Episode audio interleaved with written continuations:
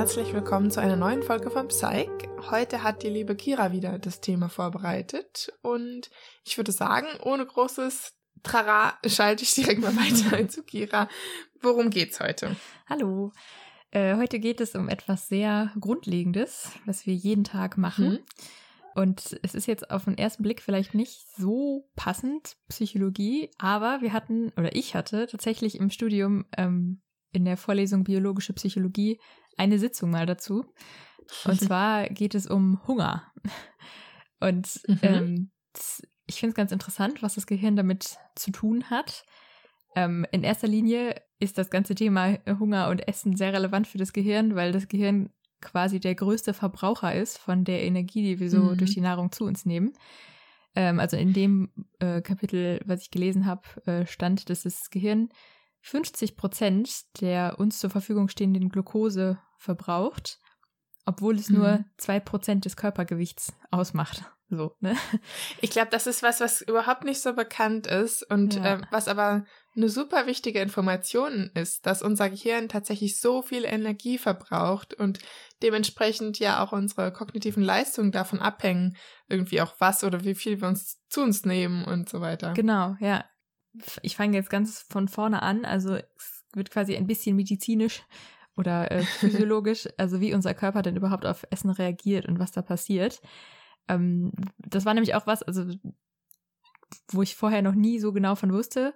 Ich glaube, man, ich habe das einmal gelernt, so mit sechs oder so, in irgendeinem so Löwenzahn-Computerspiel, was so mit der, oder bei der Sendung mit der Maus, was so mit der, ähm, mit Essen passiert, ne, wenn man das kaut und runterschluckt mhm. und wie das so im Magen landet, aber was halt noch alles so im Körper passiert, ja, wusste ich nicht so und das finde ich eigentlich ganz interessant. Also fangen wir mal von vorne an. Wenn die Nahrung in, im Magen und dann im Darm landet, äh, wird sie ja in Glucose und Fette und Aminosäuren zerlegt und die Glucose kommt dann ins Blut und das ist eben dann auch dieser Blutzucker, von dem man häufig spricht und dieser Blutzuckerspiegel steigt dann eben an.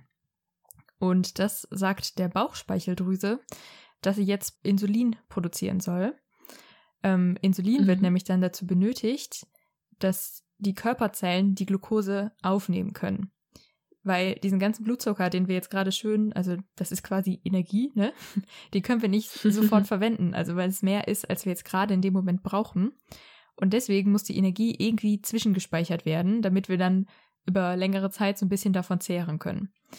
Und mhm. ähm, das Insulin wandelt dann eben die Glucose in Glykogen um. Und Glykogen wiederum kann dann in der Leber und in den Muskeln gespeichert werden. Also quasi wie mhm. so ein. Lager. Und äh, andere Nährstoffe können dann noch in Triglyceride umgewandelt werden und im Fettgewebe gespeichert werden. Und wenn der Verdauungstrakt dann leer ist und sein, seine Aufgabe erledigt hat, dann kommt natürlich keine neue Glucose ins Blut dazu, das heißt, der Blutzuckerspiegel fällt. Und das ähm, sagt dann der Bauchspeicheldrüse auch wieder, okay, ich brauche jetzt kein Insulin mehr, hör mal auf, das zu produzieren. Stattdessen fängt die Bauchspeicheldrüse dann an, Glucagon zu produzieren. Und das hat die gegenteilige Wirkung vom Insulin. Ähm, das Glykogen aus der Leber wird dann nämlich jetzt wieder in Glucose zurückverwandelt. Und mhm so können wir eben, also deswegen müssen wir nicht kontinuierlich essen, um Energie zu haben, sondern können eben nach einer guten Mahlzeit vier bis sechs Stunden bequem auf Essen verzichten, weil dann eben nach und nach das Glykogen wieder umgewandelt wird in Glucose. Mhm. Und ähm, dieser Glykogenspeicher hält aber eben nicht ewig an und wenn der aufgebraucht ist, dann kommt eben dieses typische Hungergefühl. Und wenn dieses Hungergefühl anfängt, und wir aber noch nichts essen, dann werden eben nach und nach die langfristigen Energiereserven angebrochen. Das sind dann eben die Fettzellen und dann auch die Muskelzellen.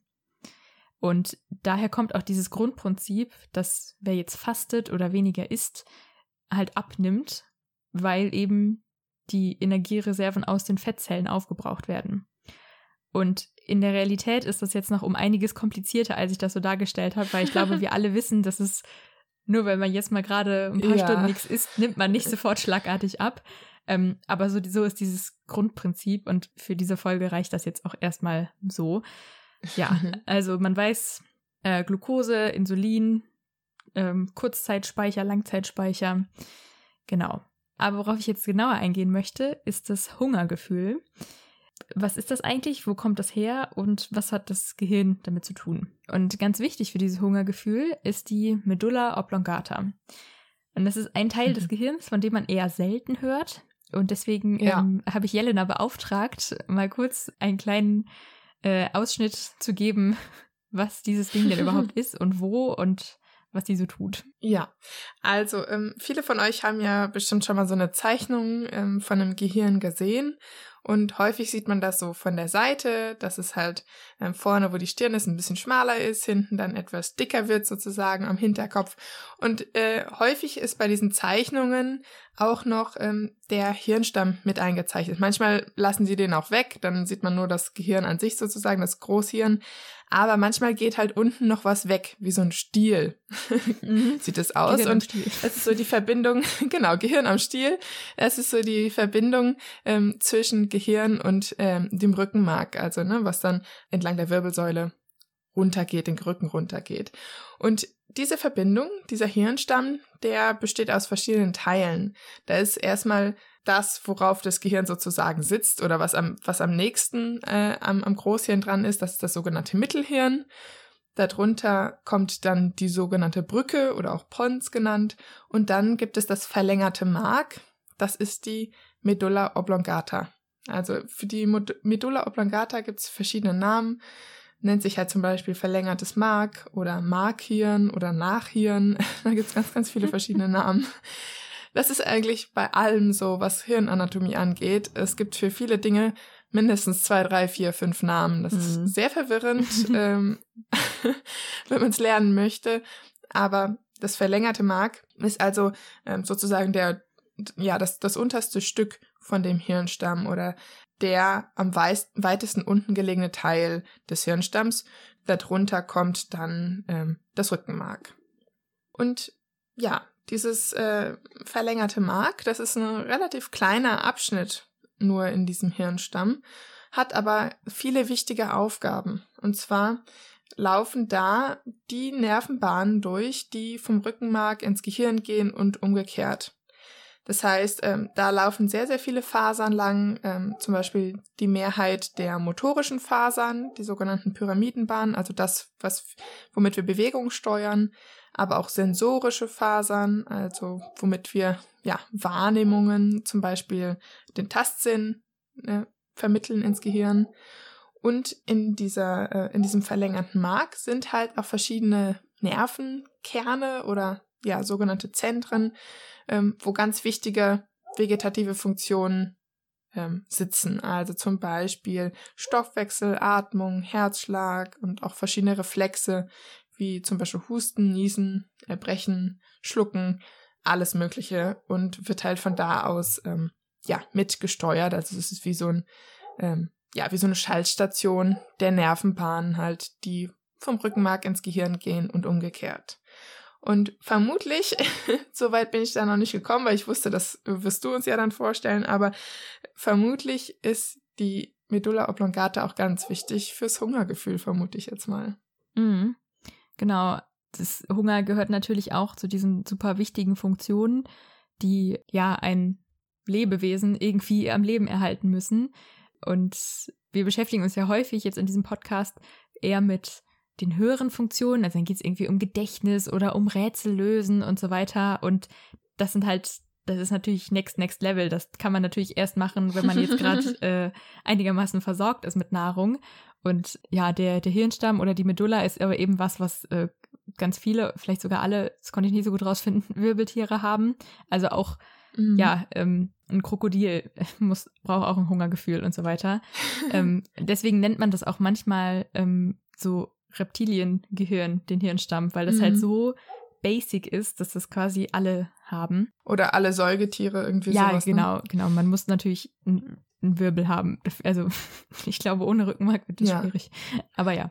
ähm.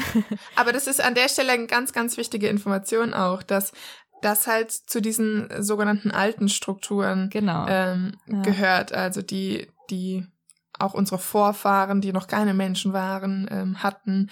Und das, was wir ja so höhere Funktionen nennen, äh, wie zum Beispiel Sprache und so weiter, das liegt dann her, halt eher in dieser Großhirnrinde, also ganz außen um unser Gehirn drumherum. Das ist quasi das Letzte, was sich ausgebildet Genau, hat. das ist quasi das Evolution. Neueste. Das ist so Ja.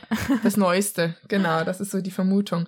Während halt wirklich dieser Hirnstamm, das ist das, was äh, ja sehr, sehr, sehr viele Tiere, Ja. wenn nicht irgendwie alle ja Wirbeltiere und so auch haben. Ja, und das Faszinierende daran ist auch, dass, ähm, also wenn der Hirnstamm beschädigt wird oder auch die Medulla eben, ähm, dass das dann häufig tödlich sein kann, weil das eben so Mhm. grundsätzliche Funktionen sind. Also wenn man nicht mehr Ja. selbst atmen kann oder selbst eben den Blutkreislauf so da kontrollieren kann, Mhm. dann, ja, bringt es einem auch nichts, dass man jetzt gerade sprechen kann. Ähm, und Mhm.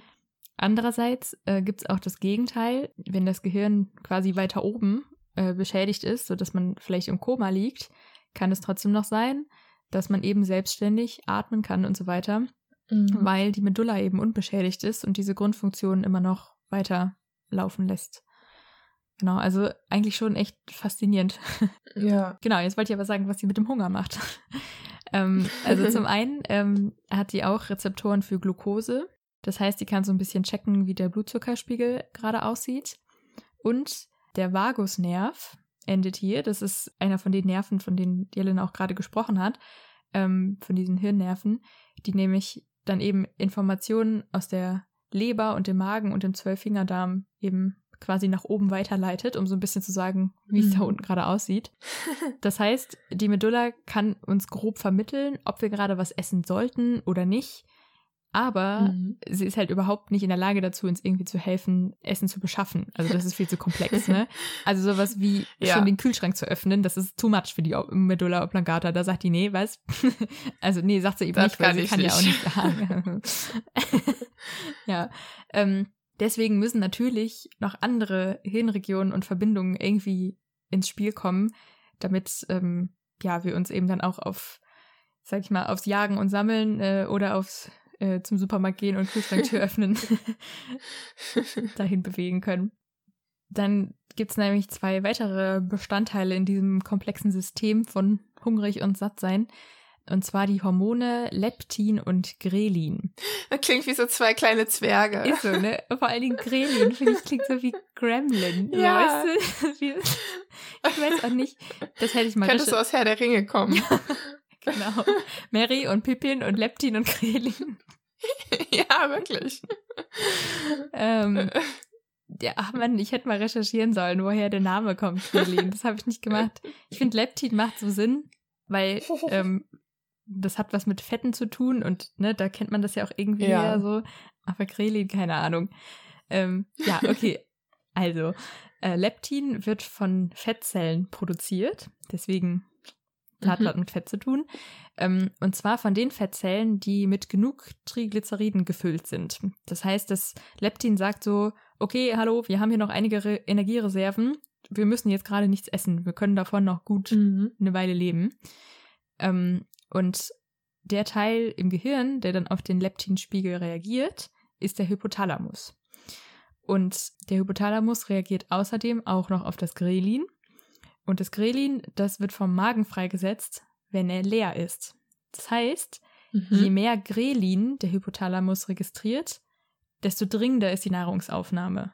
Ne? Weil desto länger war der Magen schon leer. Mhm.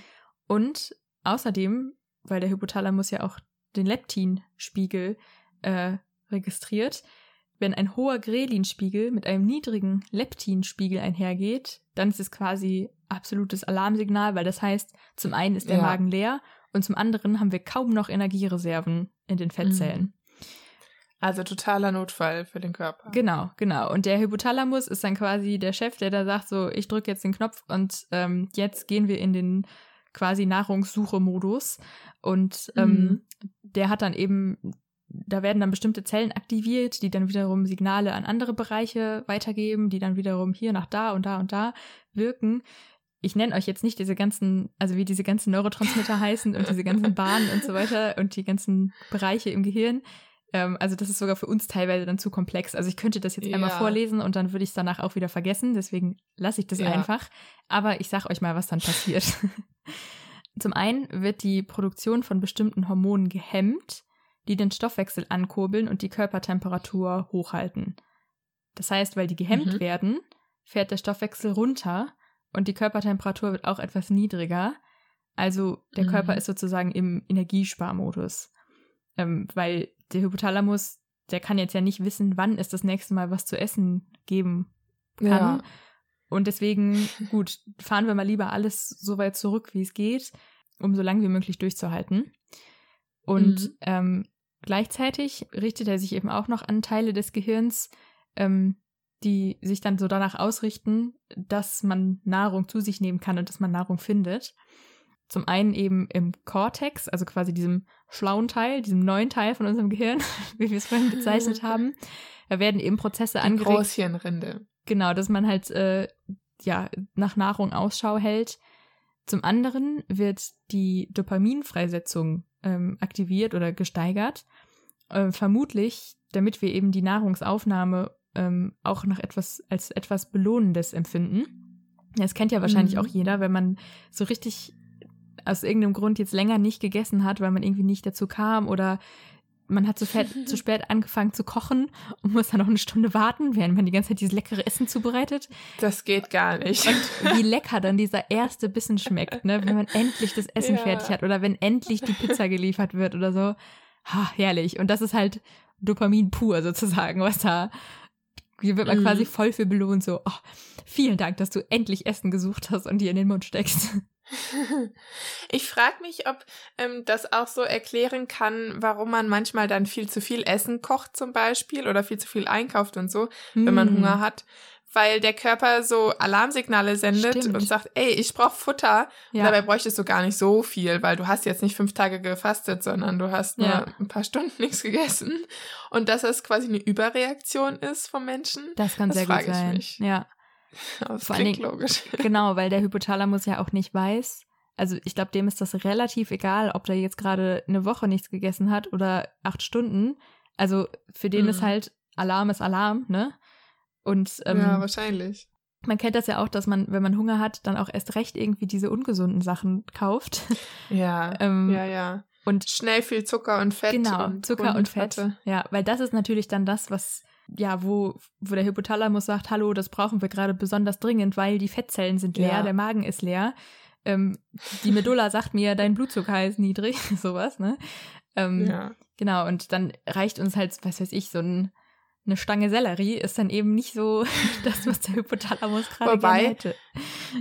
Wobei das vielleicht sogar ausreichend wäre, weil ich meine, mm. die meisten Menschen von uns, ne, wir würden auch mal ein paar Tage ohne Essen überleben, weil ja. wir sowieso ein bisschen zu viel Speck ja. auf den Hüften haben. Aber das weiß dann das Gehirn nicht, dass wir ja jederzeit ja. wieder Essen kriegen könnten und so. Ja, genau. Wir sind eben ganz oft in diesem Sicherheitsmodus, wo es dann immer, also, mhm. also ist direkt gerade Notfall. bei Hunger, ja, wo der, wo das Gehirn lieber dann mal überreagiert, anstatt halt also ja. lieber überreagieren, als einmal zu wenig reagieren ja. und zu denken, ach ja, das genau. schaffen wir schon noch und dann ups, verhungert. ja. Better safe than sorry, oder wie das auf Englisch heißt. Ja, ja. Also lieber sicher, lieber auf Nummer sicher gehen. Genau, ja. Ja. Ist nicht falsch. Außerdem wird das Gehirn auch allgemein noch aktiviert und man fühlt sich wacher und quasi fitter, schneller irgendwie im Kopf, ähm, damit eben die Chancen auf eine erfolgreiche Nahrungssuche so hoch wie möglich sind. Ja. Jetzt, heutzutage braucht man nicht mehr so viel Brainpower, um einkaufen zu gehen, aber weiß nicht, früher war das vielleicht noch mal ein bisschen mehr Aufwand verknüpft. Ja. ja, ja, klar, wenn du jetzt los musst und musst irgendwie dann noch Reserven aktivieren, um Futter zu finden, das ist ja, ja, ähm, ja da brauchst ja. du die Energie und die Motivation. Und ähm, das ist auch jetzt nicht nur einfach Theorie, sondern man kann das auch in der Gehirnaktivität richtig zeigen ähm, wenn man Personen in ein FMRT legt, also wo eben Gehirnaktivität ähm, visualisiert werden kann, und dann die Reaktion des Gehirns auf Bilder von Essen und Nicht-Essen misst, dann sind diese Reaktionen unterschiedlich, je nachdem, ob man gerade satt oder hungrig ist. Also werden da mhm. eben andere Gebiete auch aktiviert, wenn man als hungriger Mensch auf Essen guckt. Und gehen wir jetzt mal davon aus, dass die Nahrungssuche und Nahrungsaufnahme erfolgreich war und wir hoffentlich satt sind, und dieses Gefühl der Sattheit ist natürlich jetzt auch kein Zufall, sondern hat auch wieder, ist das Ergebnis eines ausgeklügelten Systems. und da will ich jetzt auch nochmal drauf eingehen. Zum einen gibt es halt psychologische Faktoren, die das Sattsein bedingen. Und ziemlich wichtig, und das habe ich ehrlich gesagt nicht so krass erwartet, ist die Erfahrung, ähm, dass wir inzwischen eben wissen, wie viel Essen uns einigermaßen satt macht und was unsere übliche Mhm. Portionsgröße ist. Da gibt es nämlich dann so äh, ja, Befunde von Personen mit einer starken Gedächtnisstörung. Also so krass, dass sie sich nicht mehr daran erinnern können, was sie vor 15 Minuten gemacht haben. Ähm, Mhm. bei denen kann das dann dazu führen, dass sie nach dem Essen von einer großen Portion einfach nochmal genauso eine große essen können, ähm, weil sie sich Oh nicht mehr daran erinnern, dass sie gegessen haben. Also quasi, Aber krass, weil wenn man zu viel isst, wird einem ja auch dann schnell irgendwann schlecht oder so. Also der Körper sagt einem ja dann auch, Ja. boah, das reicht jetzt. ja, ich glaube, ähm, der. Aber mit so ein bisschen Verzögerung. Genau, auch, der ne? Körper ist halt ein bisschen langsamer und ähm, Mhm. deswegen ist das, das, der psychologische Teil davon eben ganz gut, um uns halt zu bremsen, bevor der Körper fertig ist, da mit seinen ganzen Mhm. Hormonen das zu verarbeiten und uns eben ja physiologisch zu vermitteln, dass wir jetzt satt sind. Ja, man hat das also. Ich war letztens noch, ähm, war ich Burger essen mit einer Freundin und ähm, das ist ja meistens ist das ja eine relativ große Portion Mhm. ähm, und man weiß schon, ja, ich werde danach sehr satt sein. Man isst das ja dann trotzdem und dann geht es einem erstmal gut, aber dann so fünf bis zehn Minuten später denkt man, oh Mist, das war irgendwie zu viel. Und also der Körper sendet erst wesentlich später das Signal, Ja. das war eigentlich zu viel Essen. ja. Und in dem Moment denkt man natürlich, oh, jetzt will ich das auch aufessen, so, ne? Ja. Und ähm, ja, hätte man vielleicht nicht machen müssen.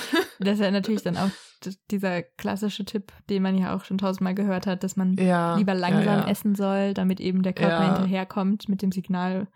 Ja, aber manchmal ist das halt nicht so Aber einfach. macht man dann trotzdem nicht. Auch vor allen Dingen, wenn man, ja, ja so ein guter Burger. Mm. ja. Okay. mm. Wir nehmen übrigens gerade ähm, um 10 vor 12 auf. Mittags. Das Mittags. heißt, so langsam meldet sich, was habe ich gesagt, mein Grelin meldet sich langsam. Nee, nee, mein Leptin ist noch aktiv. Ich habe eben erst gefrühstückt. Ah, okay. Ja gut, ähm, so, das waren die Gut. äh, psycho psychologische ähm, Bestandteil des Sattgefühls. Aber ähm, es gibt natürlich eben auch die physiologischen. Und da kommt auch wieder der Vagusnerv ähm, von der Medulla oblongata ins Spiel. Der vermittelt ja die Informationen aus dem Verdauungssystem. Ähm, und es gibt außerdem noch weitere Nährstoffsensoren, die wir im Magen und Darm haben, die eben so ein bisschen checken können, wie viel Glucose, Aminosäuren, Fette da jetzt gerade verarbeitet werden. Also ein bisschen Bestandsaufnahme können die machen.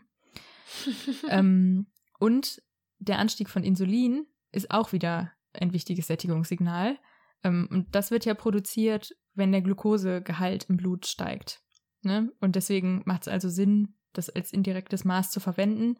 Ich weiß nicht, warum man nicht direkt den, den Glukose, also warum man nicht direkt Glukose als Maß nimmt, sondern halt das indirekt übers Insulin macht, aber gut. Wir sind halt auch keine Mediziner. Ja, genau, genau.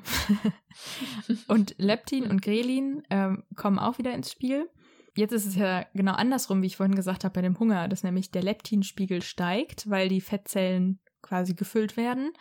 Und ähm, der Grelinspiegel sinkt, weil der Magen ja gerade voll ist oder voll wird. Und ähm, durch die Veränderung von Leptin und Grelin hört dann auch der Hypothalamus auf, das Gehirn auf die Nahrungssuche so auszurichten. Mhm. Und ähm, dann gibt's noch andere Aktivierungen, die noch passieren, auch wieder durch komplizierte Verschaltungen, auf die ich nicht genau eingehen möchte. ähm, werden dann also bestimmte Gebiete im Gehirn mh, aktiviert, die dafür sorgen, dass der Stoffwechsel und die Körpertemperatur ansteigen. Und deswegen ist uns auch häufig so warm nach dem Essen, ähm, weil eben die Mhm. Körpertemperatur vom Essen gesteigert wird. Vor allem wahrscheinlich im Kontrast, ne? wenn man vorher wirklich Hunger hatte und die Körpertemperatur runtergefahren war, Ja. ähm, dann ist ja der Kontrast dann umso stärker wahrscheinlich. ja, so läuft eben dieses grob das Hin und Her zwischen hungrig und satt ab. Und ich finde es ähm, ganz interessant, dass es eben also auf jeden Fall deutlich mehr ist als einfach nur ja voller Magen Mhm. und fertig, sondern es ist schon echt relativ komplex und das Gehirn spielt halt auch eine wichtige Rolle. Das war das so zu den Basics und jetzt habe ich noch eine Studie rausgesucht, wo es so ein bisschen darum geht, quasi wie Hunger unser Gehirn beeinflusst, ja, unsere höheren kognitiven Funktionen, äh, nämlich Mhm. konkret ähm, die Entscheidungen, die man so fällt. ähm, ich denke, wir kennen, also wir haben ja gerade schon das angesprochen mit dem im Supermarkt, wie man da einkauft. Und auch so ja. dieses, dieses hangry sein, also dass man so total unleidig ist, wenn man Hunger hat. Also, dass man so einen Persönlichkeitswandel mhm. vollzieht, weil man gerade Hunger hat. Äh, ist auch sehr interessant. es macht halt wieder Sinn, ne? Weil einfach das Essen natürlich so mit das Wichtigste ist, also neben dem Atmen vielleicht, ähm, um halt dieses ganzen, ganzen Körper am Laufen zu bringen und ähm, ja. aber trotzdem halt immer wieder faszinierend, wenn man dann so merkt, ey, wie furchtbar angepisst man war, so vor dem Essen und vor dem Kochen und danach ist man wieder so der friedlichste Mensch auf der Welt. Dann setzt natürlich auch die Müdigkeit ein, dann ist man eh ein bisschen träger, ja. hat man keine Lust auf Konflikte. Genau. Ja, und hier geht es jetzt also so ein bisschen um Entscheidungen, also um unsere Rationalität. Ähm, die Studie mhm. ist von 2019, gab 50 Teilnehmer, die waren durchschnittlich 21 Jahre alt, also wahrscheinlich die typische Studentenstichprobe. ähm. Und die Teilnehmer wurden in zwei Gruppen aufgeteilt. Äh, einmal eine fastende Gruppe oder auch hungernde Gruppe. Äh, die durften oh. zehn Stunden vor dem Experiment nichts mehr essen. Äh, das wurde aber morgens durchgeführt, von daher finde ich das noch human. Also die haben das jetzt nicht um, ähm, weiß ich nicht, 18 Uhr abends gemacht und haben halt so gesagt, ja, bitte äh, ab morgens 8 Uhr nichts mehr essen, okay. Sondern es war halt irgendwann vormittags, das heißt, die haben einfach ja, okay. wahrscheinlich äh, halt abends nichts mehr gegessen und dann nachts nicht und dann nicht gefrühstückt. Also kann man noch aushalten. Ja, okay, ja. ja. Und die Kontrollgruppe, die sollte auf jeden Fall was essen in den letzten zwei Stunden vor dem Experiment. Das heißt, die sollten eigentlich mhm. gerade gut gesättigt sein. Ähm, und mhm. die haben natürlich dann auch noch einen Fragebogen gemacht zum subjektiven Hungergefühl, um so ein bisschen zu checken, ob das auch tatsächlich funktioniert hat. Und da war es auch so, dass ähm, die Probanden, die gefastet haben, auf jeden Fall signifikant hungriger waren oder irgendwie mehr mhm. auf Essen fokussiert.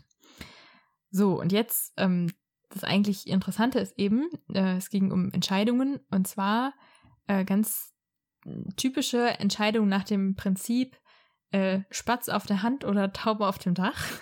ähm, das heißt, es äh, ging um quasi Belohnungsverzögerung. Sowas wie, ja, möchtest du lieber 5 Euro jetzt auf die Hand haben oder 10 Euro in zwei Stunden? Mhm. Und, ähm, und das Ganze mit Essen. Ja, aber nicht nur, sondern die haben tatsächlich Essen äh, in Form von Schokoriegeln übrigens, ähm, Geld und Musik äh, benutzt und als, also als Musikeinheit äh, ging es dann um Downloads von Liedern. So. Mhm. Ähm, weil mhm. denen ging es eben nicht nur darum, äh, wie verändert sich die, ja, das Entscheidungsverhalten bezüglich Essen, sondern hat das vielleicht sogar Auswirkungen auf Entscheidungs, ja, auf Bereiche, in denen wir Entscheidungen treffen, die jetzt gerade mit dem Essen gar nichts zu tun haben. Also quasi sind wir mhm. wirklich einfach, ist das Gehirn gerade komplett anders äh, fokussiert und ausgerichtet.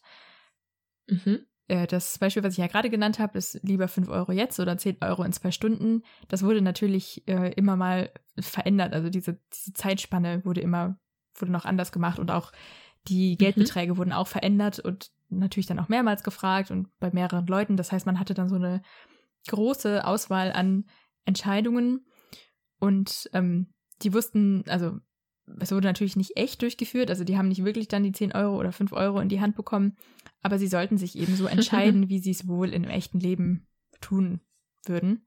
Ich finde, das mhm. ist so, man, also man hätte auch kleinere Beträge nehmen können und das dann ja. auch echt machen können. Also auch mit Schokoriegeln, das, also das wäre ja wohl möglich gewesen. Fände ich noch, hätte ich noch besser gefunden. Ja, vor allem, weil es dann eine echtere Entscheidung halt auch ja, ist, ne? Genau.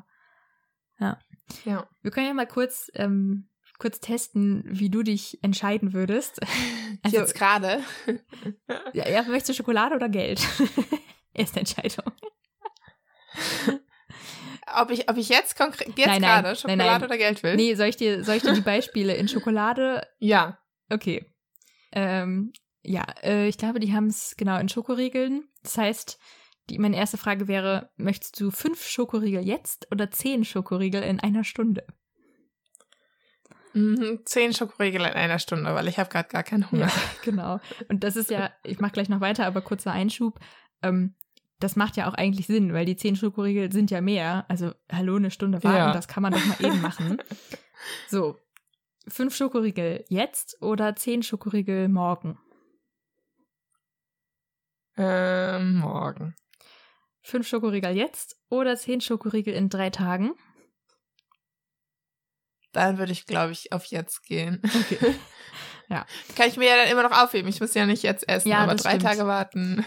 Ich, ich finde auch, Schokoriegel sind auch, finde ich, nicht so die perfekte Einheit, weil es gibt ja Leute, die gar nicht so viel mit Schokolade anfangen können. Also Ja, stimmt. klar, ich manche, mag Schokoriegel, ich ist auch. okay. aber wenn ich gerade keinen Hunger habe, dann habe ich auch nicht so Lust auf Schokolade. Bei mir ist das irgendwie so sehr spezifisch, Mhm. so, ah, jetzt habe ich Bock auf was Süßes, jetzt möchte ich Schokolade. Aber Ja. ich würde, glaube ich, nicht immer gleich in so einem Test abschneiden. Naja. Ja, und diese Zeitspannen kann man natürlich dann noch äh, beliebig erweitern bis zu Ja. zwei Jahren oder was auch immer. Zwei Wochen. genau. ähm, Oh Gott, das wäre aber zehn Schokoriegel in zwei Jahren. Wer macht denn sowas? und die Frage ist jetzt natürlich, wie hoch wird diese Zeitspanne, bis man sich für die kleinere Belohnung jetzt entscheidet, als halt die größere Belohnung abzuwarten? Also ab welcher Mhm. Ähm, zeitlichen Distanz sind sie sozusagen gleich wert, die Sachen? Oder dass sich das, diese Mhm. Waage sozusagen ändert? Das schaut man sich jetzt eben an, ne? Was ist diese Zeitspanne, ab wann die beiden Sachen gleich sind? Und was natürlich interessant ist, ist diese Zeitspanne für die hungrigen Teilnehmer anders als für die satten Teilnehmer. Was würdest du erwarten? Ja, das kann ich was mir kannst gut du dir vorstellen. Ja, also ich kann mir gut vorstellen, dass das halt bei den Hungrigen irgendwie maximal eine Stunde ist oder so, weil wenn ich jetzt, äh, und andersrum würde ich halt sagen, dass diejenigen, die gerade satt sind, also so wie ich jetzt gerade zum Beispiel satt bin, ich habe jetzt überhaupt gar keine Lust auf Schokoriegel, deswegen Mhm. finde ich das gerade eher abstoßend, jetzt einen Schokoriegel essen zu müssen. Ja. Deswegen würde ich das halt eher aufschieben. Aber ich kann mir vorstellen, dass die Hungrigen das nicht mehr als in eine Stunde aufschieben würden. Ja. Und ähm, die gleichen Sachen werden ja auch mit, also die gleichen Sätze sozusagen, Mhm. werden ja auch mit Geld und den Musikdownloads gemacht. Äh, Was, erwartest du Hm. da auch Unterschiede? Kannst du dir das vorstellen? Hm. Na, also eigentlich dürfte es da ja keine Unterschiede geben, aber ich irgendwie habe ich das Gefühl, es könnte sein, dass die Hungrigen auch da ein bisschen früher sagen, nee, ich nehme das lieber jetzt. Mhm. Einfach weil sie so das Gefühl haben, ich brauche jetzt irgendwas oder also weil der Körper halt auch mehr so in, in Suchmodus ist und Mhm. ich muss Sachen sammeln. Aber ich weiß nicht, ob das auch jetzt so wenig wäre wie beim Essen. Ja. Also so wenig Zeit. Okay. Ja, keine Ahnung. Gut. Dann schauen wir mal auf die Ergebnisse.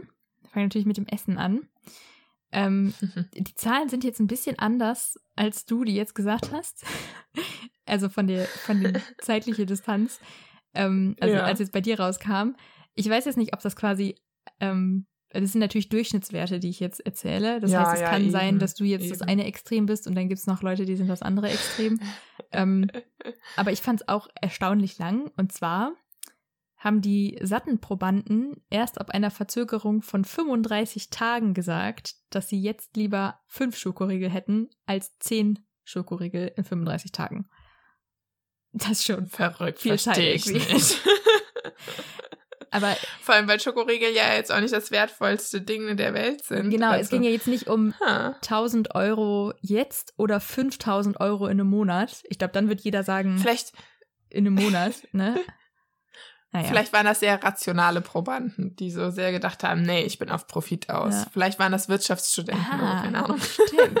Das wurde nicht erwähnt. Ja, also Persönlichkeitsfaktoren spielen da doch garantiert Ja, rein. Wenn da voll. jemand ein bisschen impulsiver ist, dann sagt die, die Person doch die, die schneller ja jetzt, oder? Nein, Ja.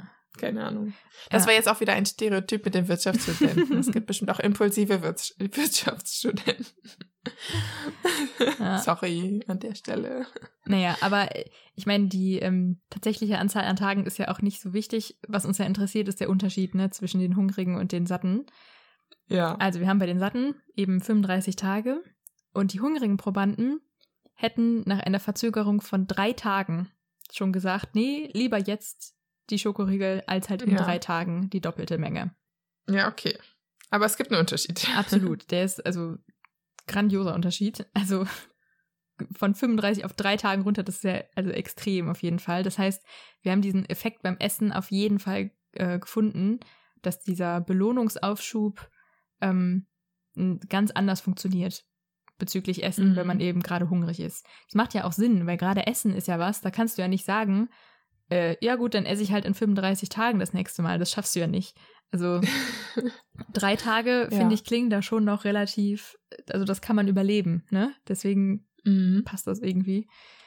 Ja, was uns jetzt noch weiter interessiert, ist natürlich, wie war das bei dem Geld? Ähm, da ging es mhm. eben auch darum, ne, quasi fünf Euro, beziehungsweise es waren, glaube ich, Pfund, fünf Pfund äh, jetzt oder zehn Pfund in x Tagen oder Stunden.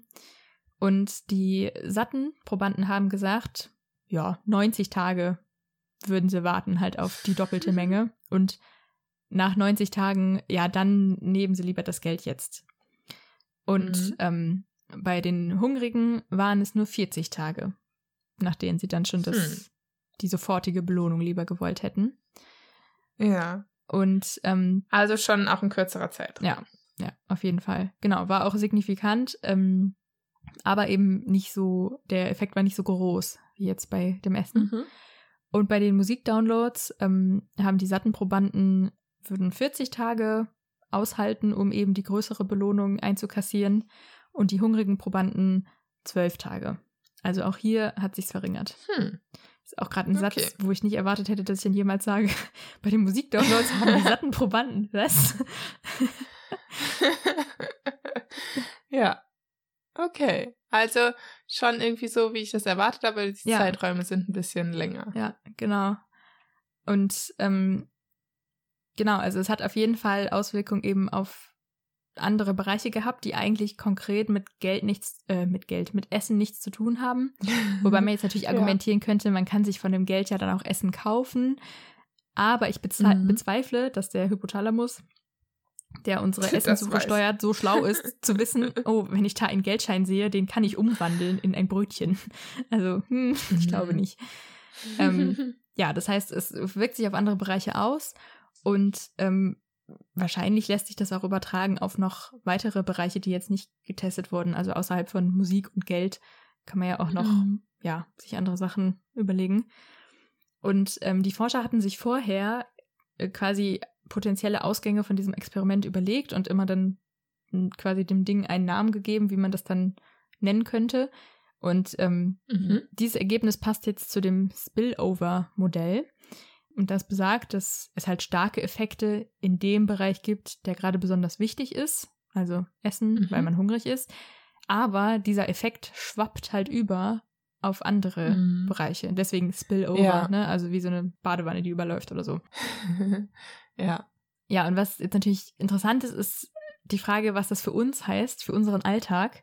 So, ähm, was kann man daraus jetzt schlussfolgern?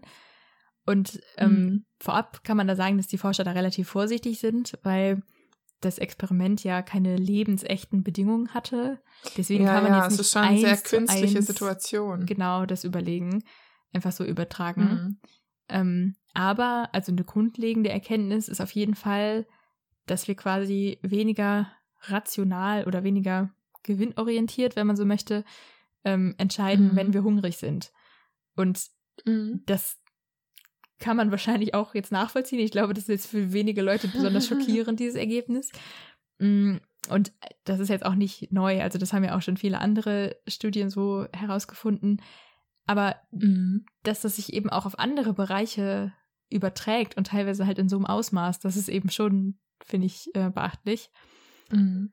Ähm, ja, und auch wenn ich jetzt sage, weniger rational sich zu entscheiden, das ist ja auch relativ eigentlich, weil ähm, ja, sind, natürlich wollen wir lieber kurzfristig überleben, ne? Also wenn es jetzt um Leben und Tod geht, wenn das quasi mit dem Hunger so äh, impliziert ist, dann natürlich nehme ich dann lieber die fünf Schokoriegel jetzt, dann opfer ich mich halt. Aber ich finde eh auch so diesen zeitlichen Aspekt ähm, bei Hunger und Entscheidungen und sowas interessant.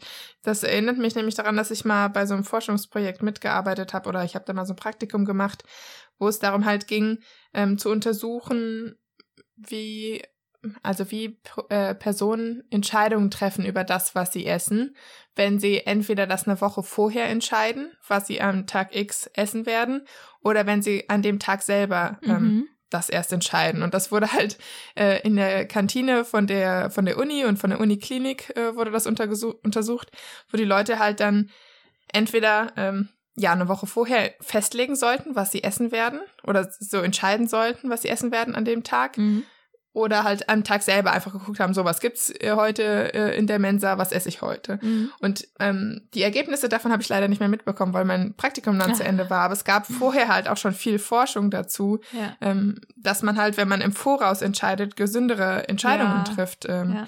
Das kann zwar sein, dass die Leute dann an dem Tag selber dann doch gesagt haben, ach, egal, was ich vor einer Woche entschieden habe, ich esse jetzt trotzdem lieber Pommes.